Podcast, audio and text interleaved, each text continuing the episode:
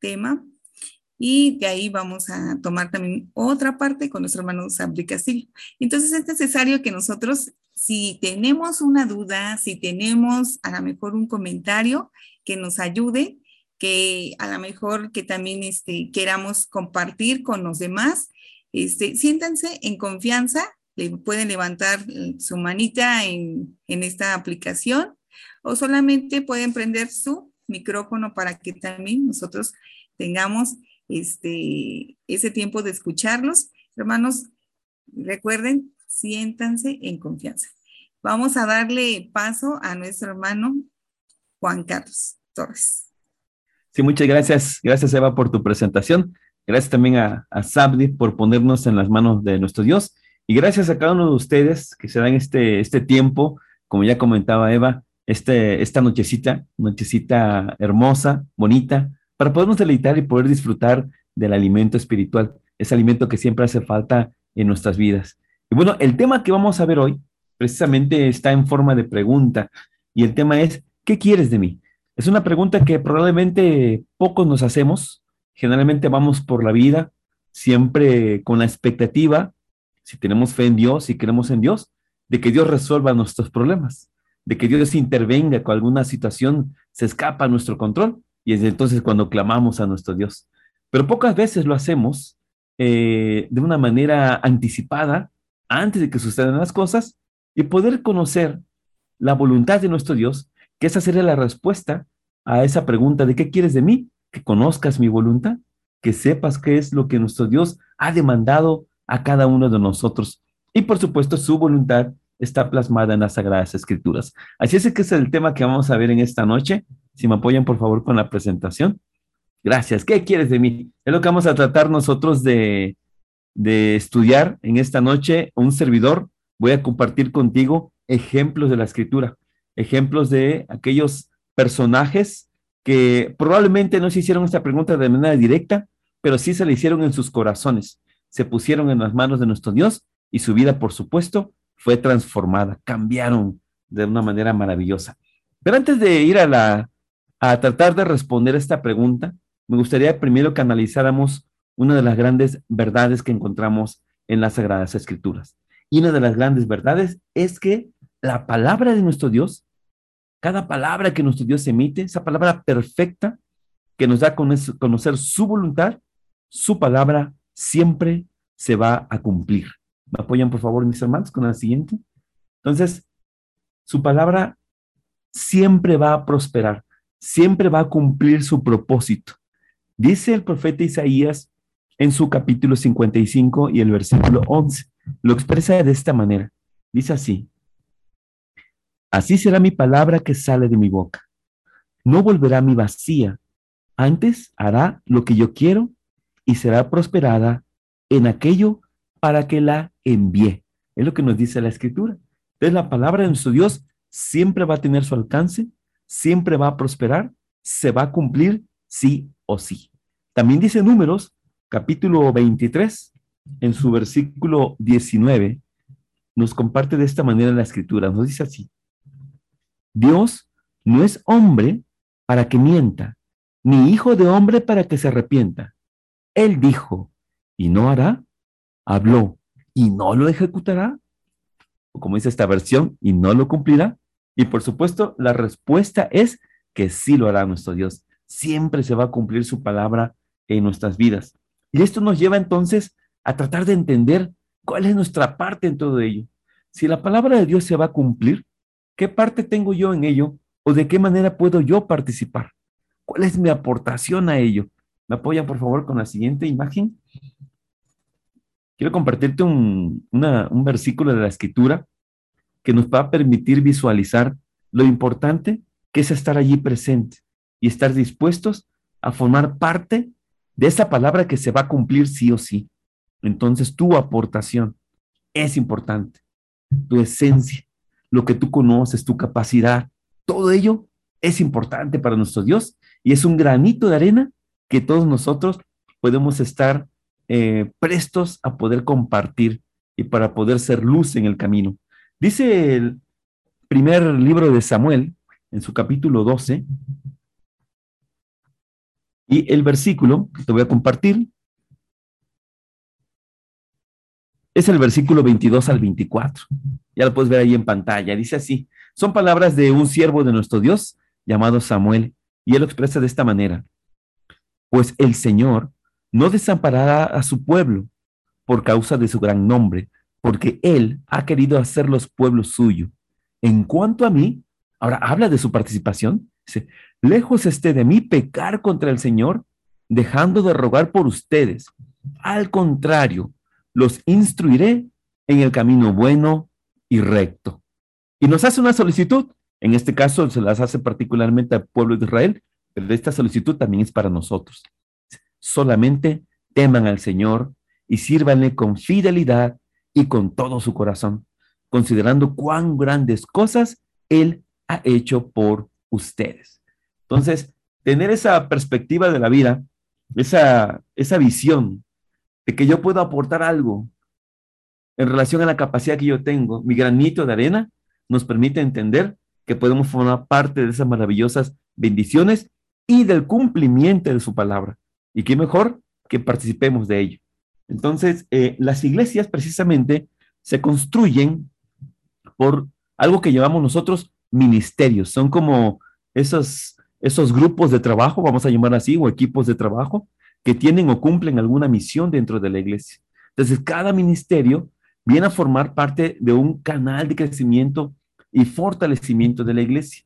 Pero los ministerios no son como la inteligencia artificial. Los, ministerios están formados por personas, como usted que nos está escuchando, como un servidor y todos los que estamos aquí presentes. Todos ellos formamos, formamos parte o damos fuerza y crecimiento al ministerio. Allí es donde nosotros podremos participar. Ahora bien, ya que entendimos esa parte, la palabra de Dios siempre se va a cumplir. Fue el punto número uno que vimos. En el punto número, número dos, podemos visualizar que cada uno de nosotros tiene algo que aportar, alguna capacidad hay en nosotros. De hecho, nos hablará un poquito más adelante, en unos minutos más, Sabdi Castillo. Pero hay algo que yo puedo dar, hay algo que yo puedo hacer para fortalecer a las iglesias, al cuerpo de nuestro Señor Jesucristo. Ahora bien, vamos al punto que quiero compartir contigo. Vamos a ver ejemplos en la escritura, ejemplos de personas que en algún momento tuvieron una inquietud en sus vidas, algún interés particular o personal, pero hubo un acontecimiento que cambió esa perspectiva y ese enfoque y que les permite estar preparados para cumplir alguna misión. Así que vamos a ver algunos ejemplos antes de ello, quiero compartirte un versículo de la escritura que se encuentra en Proverbios, capítulo 19 y versículo es el 21. Lo ves aquí en pantalla. Dice así, y esto es real, eh, se cumple en nuestras vidas. Muchos pensamientos hay en el corazón del hombre, mas el consejo de Jehová permanecerá. Esto es real. Cada persona, cada individuo hace sus propios planes, sus propios proyectos, tiene sus propios intereses sus propios pensamientos, dice Proverbios 19. Pero el consejo de nuestro Dios, que ya vimos nosotros que siempre se cumple, ese consejo es eterno, ese consejo permanece. Entonces será importante poner atención en ello y dejar de pensar solamente en nuestros propios intereses. Porque cuando hacemos esta situación, pasa todo, toda una vida y siempre estamos ocupados en nuestros proyectos. Cuando en algún momento podríamos darnos la oportunidad de entender que puedo cumplir con esto, pero también cumplir con el servicio a nuestro Dios. Vamos a ver algunos ejemplos en la escritura. Por favor, mis hermanos, si me apoyan con el primer ejemplo. El primero que te voy a compartir con ustedes es el caso de un varón llamado Jonás.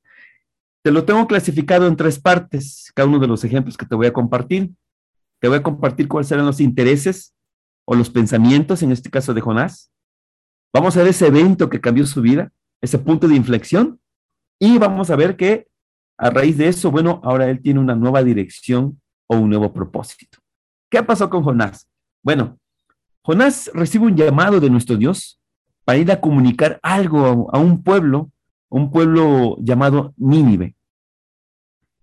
¿Qué piensa Jonás al respecto o cuáles son sus intereses? Bueno, lo primero que hace Jonás es huir de ese llamado, huye de Dios. A su manera, él no quiere cumplir con ese llamado, él no quiere ir a dar ese mensaje a esa población de Nínive Y él tiene sus razones.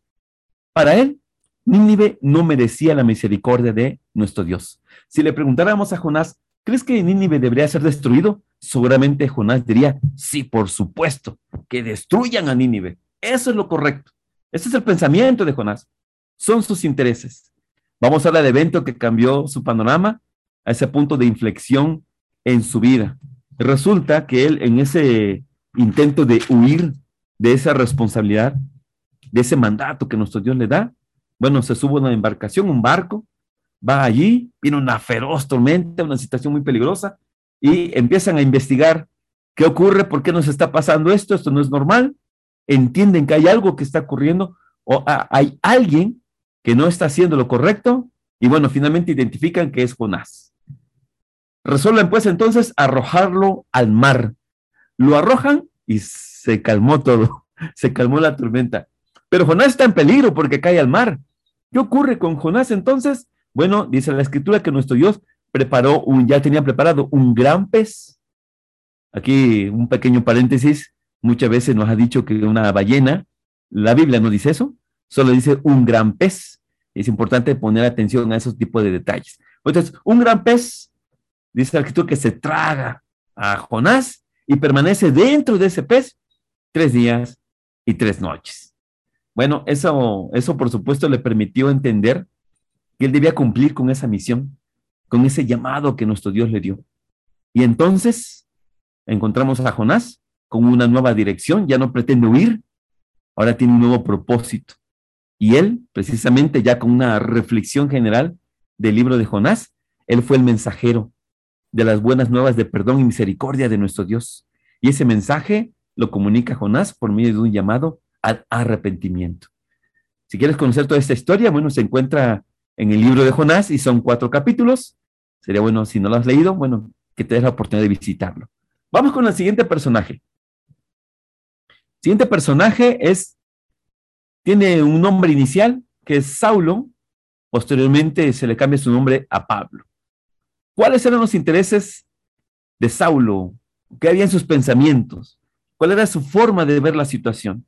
Bueno, resulta que dice la escritura, puedes ver ahí las citas bíblicas, por cuestión de tiempo no vamos a ver todas, quizás solo tome algunas de ellas. Pero puedes verlo en Hechos capítulo 8, versículos 3 al 4 y en Hechos capítulo 9, versículos 1 al 2. Resulta que Pablo era un perseguidor de la iglesia, él asolaba la iglesia. Voy a leer Hechos 9, del 1 al 2. Voy a tomar solo algunos versículos de la escritura. Y dice así. Este cómo lo expresa. Este es Pablo, este es Saulo, perdón. Dice así. Y Saulo, respirando aún amenazas y muerte contra los discípulos del Señor, vino al príncipe de los sacerdotes. Entonces vemos aquí a un apóstol Pablo que podemos ver lo que es el malo de la historia en este momento. Perseguidor de la iglesia, con amenazas y homicidio de los discípulos del Señor. Y se presentó, bueno, se presentó porque pidió autorización para aumentar ese hostigamiento, esa persecución de la iglesia. Volvemos con la diapositiva. Estos son los intereses de Pablo, de Saulo, perdón. En este momento, para él, él está haciendo lo correcto. Esto es lo que se debería hacer. Y entonces ocurre un evento que viene siendo el punto de inflexión en su vida. Y ese evento ocurre porque en su camino hacia un lugar llamado Damasco, tiene un encuentro espiritual maravilloso, muy especial, con nuestro Señor Jesucristo. Dice Hechos capítulo 9, versículo 3. Dice así. Y yendo por el camino, aconteció que llegando cerca de Damasco, súbitamente le acercó un resplandor de luz del cielo. Se topa con una luz. Y cayendo en tierra, oyó una voz que le decía, Saulo, Saulo, ¿por qué me persigues? Y él dijo, ¿quién eres, Señor? Y él dijo, yo soy Jesús, a quien tú persigues. Dura cosa te es dar cosas contra el aguijón. Este encuentro espiritual que tiene Saulo con nuestro Señor Jesucristo cambió su perspectiva, cambió su panorama. Y él hace una pregunta. Em, dice, ¿qué quieres de mí, Señor? ¿Qué quieres que yo, que yo haga? Eso lo podemos ver en el versículo 6. Si lo puedes poner en pantalla, por favor, si me puedes apoyar con ello. Dice que él temblando y temeroso, es el versículo 6, Es Hechos 9, 6. Dice así, él temblando y temeroso, dijo, Señor, ¿qué quieres que haga? Y el Señor le dice, levántate y entra en la ciudad y se te dirá lo que te conviene hacer. Esa pregunta que hace Saulo en este momento, de hecho es muy similar a la pregunta que nosotros hacemos en este tema. ¿Qué quieres, Señor, de mí? Aquí Saulo lo hace de esta manera. ¿Qué quieres que haga? Desde ese momento ya le está mostrando disposición, porque es, ese evento, ese acontecimiento, definitivamente está cambiando su vida y su perspectiva. De ser aquel hombre que está amenazando a la iglesia, ahora él pregunta, ¿qué debo hacer? Y entonces viene una nueva dirección y propósito, y esta nueva dirección es ahora todo lo contrario. En vez de amenazar a la iglesia, ahora va a predicar el evangelio de nuestro Señor Jesucristo. Dice Hechos 9, versículo 13 al 16, dice así. Entonces Ananías, es otro varón, respondió, Señor, he oído a muchos acerca de este hombre, cuántos males ha hecho a tus santos en Jerusalén. A Ananías, por supuesto, le llama la atención que Saulo ahora está al servicio de nuestro Dios. Versículo 14. Y aún aquí tiene facultad de los príncipes de los sacerdotes de prender a todos los que invocan tu nombre. Versículo 15. Y le dijo el Señor, ve, porque instrumento escogido me es este para que lleve mi nombre en presencia de los gentiles y de reyes y de los hijos de Israel, porque yo le mostraré cuánto le sea menester que padezca por mi nombre. Bueno, la historia de Saulo, por supuesto, continúa. Eh, claro que algunos no se la creen al principio, si no es posible, no puedo creer que Saulo ahora esté ayudándonos a predicar el Evangelio, pero sí, más adelante dice que Saulo se esfuerza un poco más para mostrar que ahora está al servicio de nuestro Dios. Este es el caso de Saulo. Vamos al siguiente ejemplo. Ya vimos a Jonás, ya vimos a Saulo. El siguiente ejemplo es otro varón del Antiguo Testamento y este es Moisés. ¿Cuáles eran los intereses o los pensamientos que tenía Moisés en el momento eh, previo al punto de inflexión? Bueno, resulta que es pastor de ovejas. En ese momento él es pastor de ovejas. Lleva una vida apacible. ¿Cómo no? Tiene familia, tiene esposa, tiene hijos. Este, ya tiene 80 años de edad. Pues ya está tranquilo. Digamos que ya está en nuestro contexto, pues ya está jubilado Moisés. Lo, lo entenderíamos así, con sus 80 años de edad.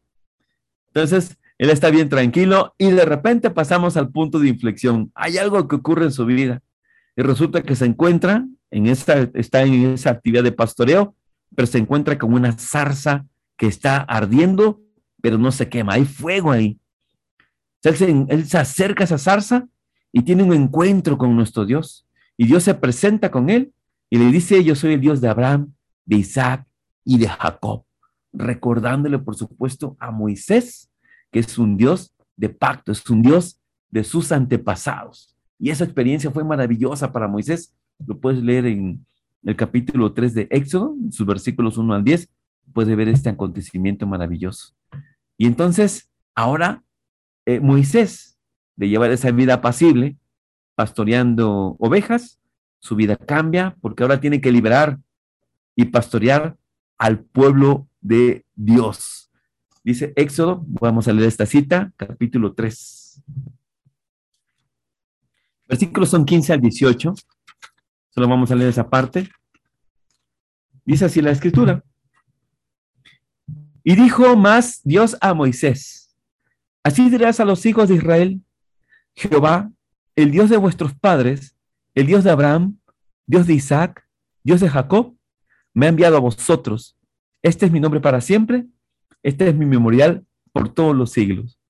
Ve y junta a los ancianos de Israel y diles, Jehová, el Dios de vuestros padres, el Dios de Abraham, de Isaac y de Jacob, me apareció diciendo, de cierto os he visitado y visto lo que se os hace en Egipto. Entonces vemos que aquí eh, Moisés recibe este llamado para llevar a este pueblo que estaba siendo esclavo, que, están, que estaban siendo oprimidos por los egipcios. De hecho, también en, otra, en otro momento, el pueblo clamó ya a nuestro Dios, pidiendo precisamente apoyo, ayuda, que los liberara. Y bueno, nuestro Dios elige a un, a un varón para llevar a cabo ese importante negocio que es de liberar al pueblo de Israel. Y ese varón, por supuesto, fue Moisés. Entonces, vemos aquí en estos tres ejemplos, el ejemplo de Jonás, el ejemplo de Saulo y el ejemplo de Moisés, como hay un momento en sus vidas, ellos están en sus propios intereses, en sus propios asuntos, y de repente todo cambia, todo cambia. Y ahora sus, su corazón, sus pensamientos, su ser y toda su capacidad está centrado en servir a nuestro Dios. Vamos a ver ahora, ya vimos los tres ejemplos que quería compartirte. Me gustaría compartir también contigo los beneficios, los beneficios que hay por servir a nuestro Dios. Esta cita la puedes ver en pantalla. Dice Primera de Corintios, capítulo 15, versículo 58. Dice así. Así que, hermanos míos amados, estad firmes y constantes, creciendo en la obra del Señor siempre, sabiendo que vuestro trabajo en el Señor no es vano. Todo lo que tú puedas aportar, ese granito de arena, que lo hagas con entusiasmo, con gozo, para nuestro Dios, nuestro Dios dice, eso que estás haciendo no es vano. Siempre habrá bendiciones en nuestras vidas. Siguiente beneficio que quiero compartirte son palabras de nuestro Señor Jesucristo. Y estas se encuentran en eh, el Evangelio de Juan, capítulo 12, y el versículo es el versículo 26. Dice así, si alguno me sirve, sígame. Y donde yo estuviere, allí también estará mi servidor. Si alguno me sirviere, mi Padre le honrará. Qué hermoso, qué maravilloso es que eh, ese acto de servir a nuestro Dios recibimos, digo, es una gran bendición ser honrados por nuestro amado Padre, por nuestro Creador, por el Todopoderoso. Eso es maravilloso. ¿Con qué actitud lo debemos hacer? ¿Con qué actitud debemos servir a nuestro Dios? Te lo presento en la siguiente imagen. Estas son las palabras de un siervo de nuestro Dios, Isaías. Nuestro Dios hace estas preguntas, lo ves aquí en mayúsculas, en Isaías 6.8. Dice así, ¿a quién enviaré? ¿Y quién nos irá? Entonces respondí yo, heme aquí, envíame a mí. Esa es la actitud es la actitud de un siervo de nuestro Dios, es la actitud de alguien que está deseando buscar a nuestro Dios. No está preguntando si lo voy a poder hacer o no, porque Dios va a otorgar esa capacidad. De eso va a hablarnos precisamente Sandy Castillo. Pero nosotros hemos tenido esa confianza, ese deseo y esa actitud de decir, Señor, aquí estoy yo, dime, ¿qué quieres que haga? Así como preguntó, preguntó Saulo. Gracias, mis hermanos, con estas este, imágenes que nos compartieron aquí en pantalla. Quiero compartirte un último versículo. Este último versículo se encuentra en el Evangelio de Juan, en su capítulo 21 y el versículo es el 18. Te lo voy a compartir en esta versión. Es la nueva traducción viviente. Te lo comparto por lo siguiente. Eh, al principio te decía que pocas veces nos hacemos esa pregunta. ¿Qué quieres de mí, Señor? Muchas veces primero decimos, permíteme cumplir mis proyectos, permíteme llevar a cabo una carrera, ejercerla, tener un ingreso o laborar en la industria. Y ya que me desocupe de todo eso, entonces sí, ya estaré en condiciones para servirte, Señor. Nuestro Dios le dijo, nuestro Señor Jesucristo le hizo ver algo similar al apóstol Pedro. Dice así la escritura, el Evangelio de Juan, en su capítulo 21 y versículo 18. Le dice así, te digo la verdad, cuando eras joven, podías hacer lo que querías. Te vestías tú mismo e ibas a donde querías ir. Sin embargo, cuando seas viejo, extenderás los brazos y otros te vestirán y te llevarán a donde no quieras ir. Esto es real. ¿Cuándo crees que puedes empezar a servir a nuestro Dios? Hoy mismo. Hoy puedes iniciar. No precisamente es algo grande, como dice Isaías, heme aquí, Señor, envíame a mí. No sabe a qué lo ha enviado todavía, no sabe si él lo va a poder cumplir, pero él tiene la fe, tiene la certeza de que Dios le va a proveer de esa capacidad para poder cumplir con su voluntad, porque como ya vimos, su palabra sí o sí se va a cumplir. Es el tema que eh, quería compartirles con ustedes en esta noche. Espero que sea de bendición y yo los dejo nuevamente con Eva. Adelante, Eva. Muchas gracias. Gracias por compartir este mensaje con nosotros, este amigo Juan Carlos.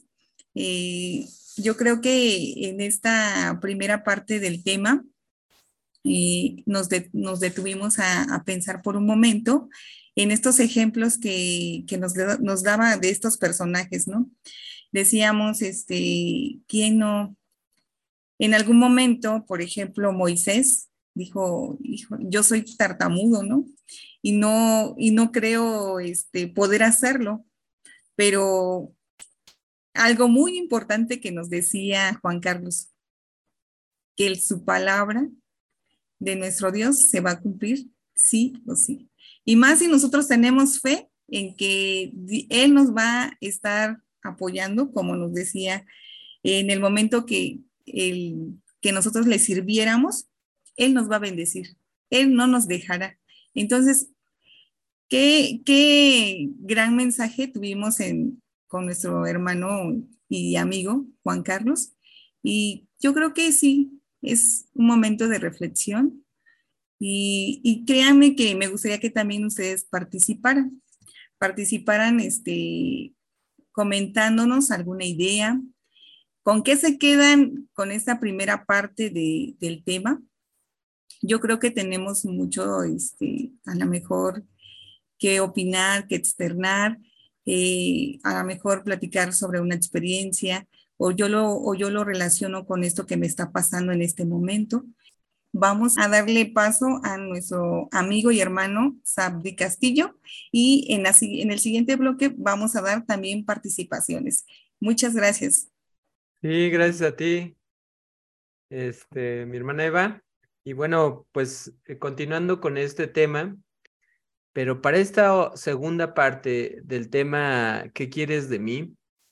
Eh, lo primero que quiero yo retomar es que fabuloso sería como esta imagen que está en pantalla, que nosotros supiéramos dónde empieza el camino y dónde termina, ¿no? E, eso sería fabuloso, es decir, no tendríamos esos conflictos de qué voy a hacer de mi vida o a qué me voy a dedicar, como decía Carlos, sino ya eh, nacemos y decimos, ah, mira, aquí está la esferita donde te tocó a ti ser tal cosa.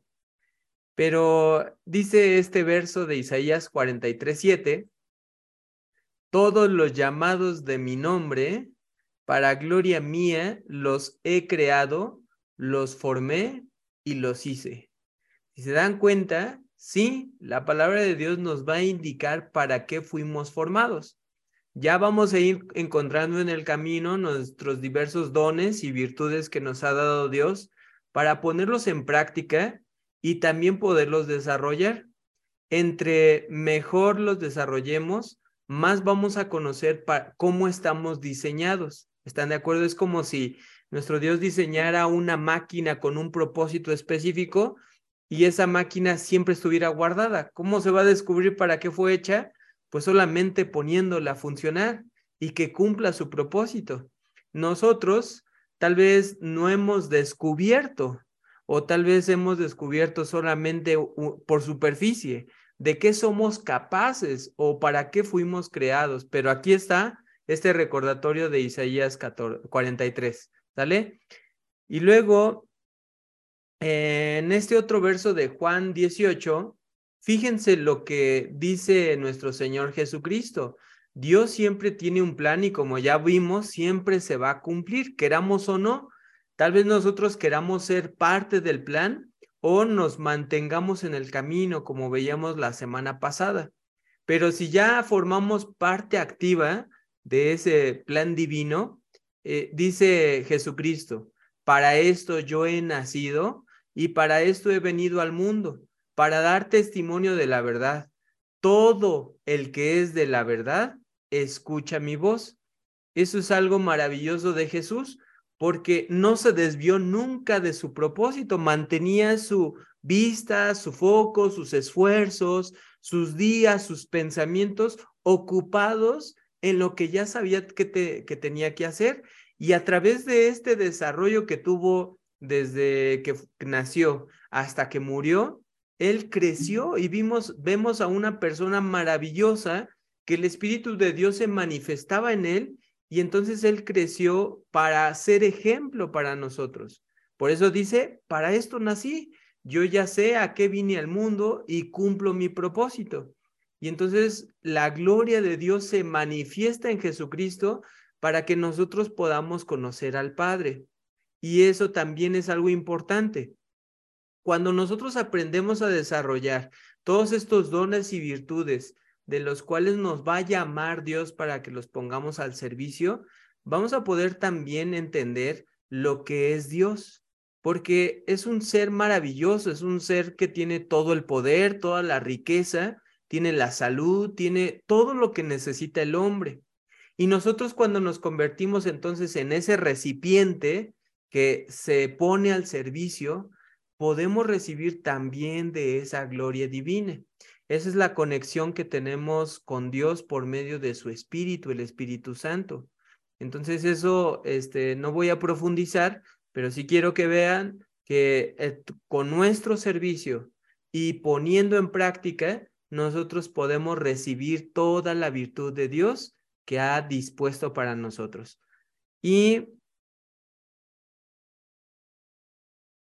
eh, entendemos que esto siempre nos va a decir que hay diversidad de dones y esto es algo maravilloso porque uno pudiera decir, bueno, pues yo soy hábil en esto y entonces me voy a apartar de todos los demás porque me caen mal o no me llevo bien con ellos, me aparto de ellos y yo desarrollo por mí mismo mi conexión con Dios o mi parte espiritual o mi desarrollo personal. Esto no puede ser así, porque en esencia nuestro Dios nos crea eh, dependientes de, de nuestro prójimo. ¿Sí? Desde que nacemos somos dependientes de la madre, dependientes del padre, dependientes del alimento. Entonces, eso nos, nos llama a que aprendamos a vivir en una comunión, porque hoy en día pues pareciera que cada quien trabaja por lo suyo, pero cuando venga Cristo Jesús y establezca un reino en la tierra, la escritura nos describe que Él quiere que todos en conjunto formemos parte del mismo reino. Es como si fuera una grande familia espiritual unidos por un mismo objetivo. Y entonces en este verso de Primera de Corintios capítulo número 12, verso 4, 4 al 11, dice así el, el versículo número 4. Hay distintas clases de dones espirituales, pero el mismo espíritu es la fuente de todos ellos. Hay distintas formas de servir, pero todos servimos al mismo Señor. Dios trabaja de maneras diferentes, pero es el mismo Dios quien hace la obra en todos nosotros. Entonces, de esta forma, el recordatorio es, ten por seguro y por promesa que todos tenemos un don. Nadie se ha quedado exento, todos tenemos dones, pero hay quienes los ponen a trabajar y hay quienes no. Cuando ya entendemos esto, y entendemos que también Dios nos los da bajo un propósito de, de poderlos engrandecer con la obra de mi prójimo, si es así como se engrandece un don, porque si yo me lo quedo y lo guardo, entonces es como si se estancara, ¿no? Dicen, no lo estás poniendo a trabajar. Si lo quieres poner a trabajar, forzosamente tienes que voltear a ver al otro, ¿no? Si trabajas para ti tu don, pues eso se convertiría en vanidad, ¿no? Vanagloria. Decir, ah, yo soy el más listo, el más inteligente, el más sabio, etcétera. Pero cuando lo pones a trabajar para tu prójimo, entonces tú estás cumpliendo también con tu propósito. Y eso es algo que eh, este, les lleva mucho tiempo a, a, los adolescentes definir y a muchos grandes, ¿no? Muchos adultos definir, bueno, ¿y qué voy a hacer de mi vida? Uno ya se jubila, ya no está trabajando y dice, bueno, pues ahora ya a gozar de todo lo que trabajé. Pero mm, el propósito de Dios es darnos una meta mayor para saber que todos trabajamos bajo el mismo propósito. Sí, tal vez ganes dinero con tu habilidad, tal vez ganes dinero con, con lo que estás haciendo, pero eso te debe de servir para algo que es mayor y que es en comunión, ¿sale? Que es el cuerpo de Cristo. Ahora, en la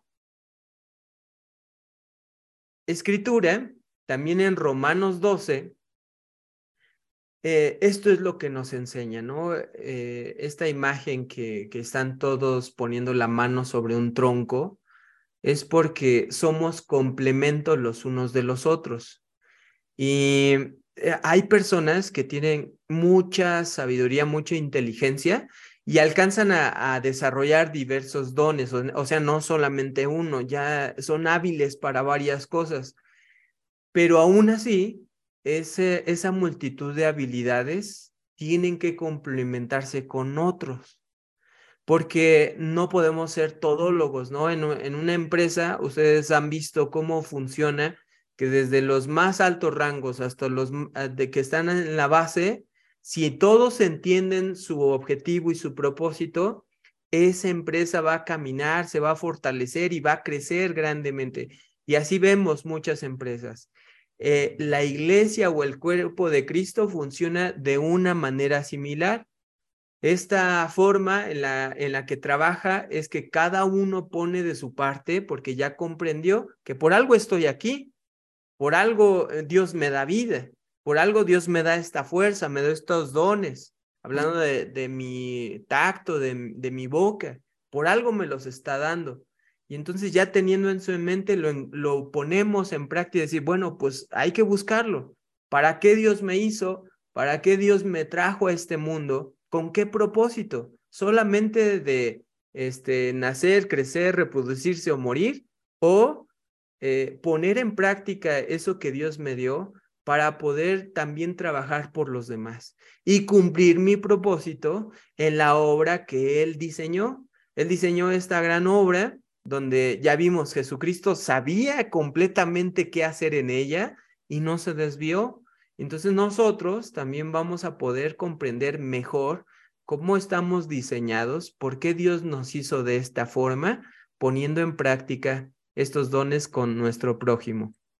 Y entonces en esta otra lectura de Romanos capítulo número 12, verso 6 al 8, dice el versículo número 6, Dios en su gracia nos ha dado dones diferentes para hacer bien determinadas cosas. Por lo tanto, si Dios te dio la capacidad de profetizar, habla con toda la fe que Dios te haya concedido no lo escondas. ¿Cómo sé si soy yo este o recibí este don de la profecía? Pues no hay otra. Involúcrate, haz algo, lo que sea, pero hazlo. Ponte del lado de Jesús, ponte del lado del pensamiento de Dios y únete a su obra. Descubre cuán maravillosas son las obras de Dios que van más allá de lo que este ojo humano cree, ¿no? Eh, que va más allá de la parte material. Porque diríamos, ah, pues vamos a construir una grande casa, vamos a construir un palacio para Dios. Y esa es una obra que se hizo en los tiempos del rey Salomón o en los tiempos de Zorobabel, en la Biblia nos narra esos tiempos. Pero Jesucristo dice eh, que él quiere construir una casa todavía más grande que va este, no en la parte material, sino en la parte espiritual. Es una casa espiritual y todos nosotros podemos ser parte. Y el verso 7 dice, si tu don es servir a otros, sírvelos bien, hazlo con ánimo. Si eres maestro, también enséñalo bien, porque tú sabes que no es solamente para ti. Hay, hay veces que en el trabajo nos pasa que ay, no, ya estoy harto, no, ya me cansé, ya estoy a lo mejor preparando tacos en mi puesto, digo, ay, ya, que se los coman así, ¿no? Yo lo que quiero es ya irme.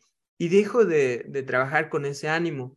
Pero también la escritura nos va a decir, bueno, eh, estos dones Dios te los da para que los disfrutes, ¿no? No te va a forzar, no te va a decir, pues trabaja 30 años y luego te jubilo, sino te va a enseñar que estos dones son algo edificante para ti, es algo que te va a ayudar a desarrollar capacidades que no conoces.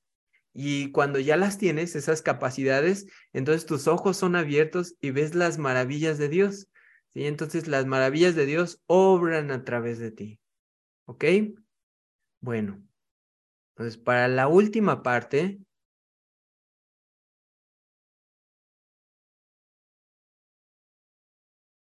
dice todos tenemos talentos y dice la, en el Evangelio de Mateo, en, en el capítulo número 25, es una parábola que es conocida como la parábola de los talentos. Dice el versículo 14 del capítulo 25. También el reino del cielo puede ilustrarse mediante la historia de un hombre que tenía que emprender un largo viaje. Reunió a sus siervos y les confió su dinero mientras estuviera ausente. Lo dividió en porción a las capacidades de cada uno. Al primero le dio cinco bolsas de plata, al segundo dos bolsas de plata, al último una bolsa de plata, luego se fue de viaje. Y en esta eh, parábola, nosotros vamos a entender con estas bolsas de plata o talentos todo lo que Dios nos da en virtudes y dones, no en la parte material, sino es en la parte interna, en nuestra mente y corazón. Hay quienes son más sensibles, hay quienes son más serviciales, hay quienes son más fríos, líderes, etcétera. Todos esos son dones. Y entonces esta figura asemeja a Jesucristo, dejando estas habilidades a sus apóstoles y a todos los que le siguieran después. ¿Sí? Eh, recuerden, todos tenemos un don. Ahora, después de que reparte, dice el verso 16, el que recibe las cinco bolsas lo comienza a invertir y ganó cinco más. El que tenía las dos bolsas también las sale a trabajar y ganó dos más. Y el que recibe una sola bolsa de plata dice, cavó un hoyo en la tierra y allí escondió el dinero de su amo. Y esto es lo importante. Eh, nos queda claro que cuando uno pone a trabajar lo que Dios nos da, Dios nos da más, o sea, nos lo reproduce. Ya te di uno y tú lo trabajaste, pues te doy dos. Ya te di dos, los trabajaste y te doy cuatro. Y así nos va dando mayores dones. Esa es la intención porque esas personas los pusieron a trabajar. Pero lo importante a meditar es en este último. El último por temor, por miedo del que dirán, por sus inseguridades, lo que hace es esconder lo maravilloso que Dios le ha dado. Pero fue creado y fue hecho por algo, ¿verdad? Para gloria mía los crié, los formé y los hice. Pero Él lo esconde. Él esconde lo que es Dios a través de su don, lo que es Dios a través de su pensamiento, de su hablar, de su obra lo esconde y no lo muestra por ese temor. Y ese temor lo llevó a que el Señor de, que entregó esas riquezas se los arrebata, porque dice que el que le es dado y que le es fiel, en lo poco, en lo mucho lo va a poner. Y lo que le es fiel en lo mucho, en lo poco te pondré. O sea, porque nosotros cuando tenemos algo y lo ponemos a trabajar, sea un poco o mucho, no importa. Lo importante es ponerlo por obra, no esconderlo, porque eh, esos, esos dones el mundo los necesita, no nosotros. Nosotros tal vez vivamos cómodos y conformes escondiendo nuestro don desde nuestra trinchera, ¿no? Ahí nos metemos y decimos, no, que nadie sepa de lo que yo soy capaz de hacer. Ahí me siento cómodo, pero recuerda, si Dios te lo da, es por un propósito mayor. El mundo necesita de los dones aquí representados. Espero en Dios que, que haya sido de beneficio, de edificación para todos nosotros y le doy paso a mi hermana Eva. Muchísimas gracias por el tema que nos acabas de dar. Este, yo creo que también, al igual que que a mí me pasó, que me puse a pensar, dices, ¿no? Este, todos estos dones que tengo, debo de este, ponerlos a trabajar. A veces, este, nos llegan a preguntar en la escuela, en el trabajo, ¿no? ¿Para qué eres bueno? Y nos quedamos callados, ¿no? O nos quedamos pensando, ay, ¿para qué soy bueno? Y en realidad sí lo sabemos, pero todavía tenemos a lo mejor un poquito de, de miedo a expresarlo, un poquito de miedo a, este, a platicarlo, porque a lo mejor no lo hemos explotado, ¿verdad? Pero qué, qué bueno que en, este, en esta noche tuvimos esta plática donde nosotros no debemos esconder nuestros dones, sino todo lo contrario, ¿verdad? darlos a conocer y, ponerlo en, en, práctica con, la, con nosotros mismos y también con las personas que nos rodean.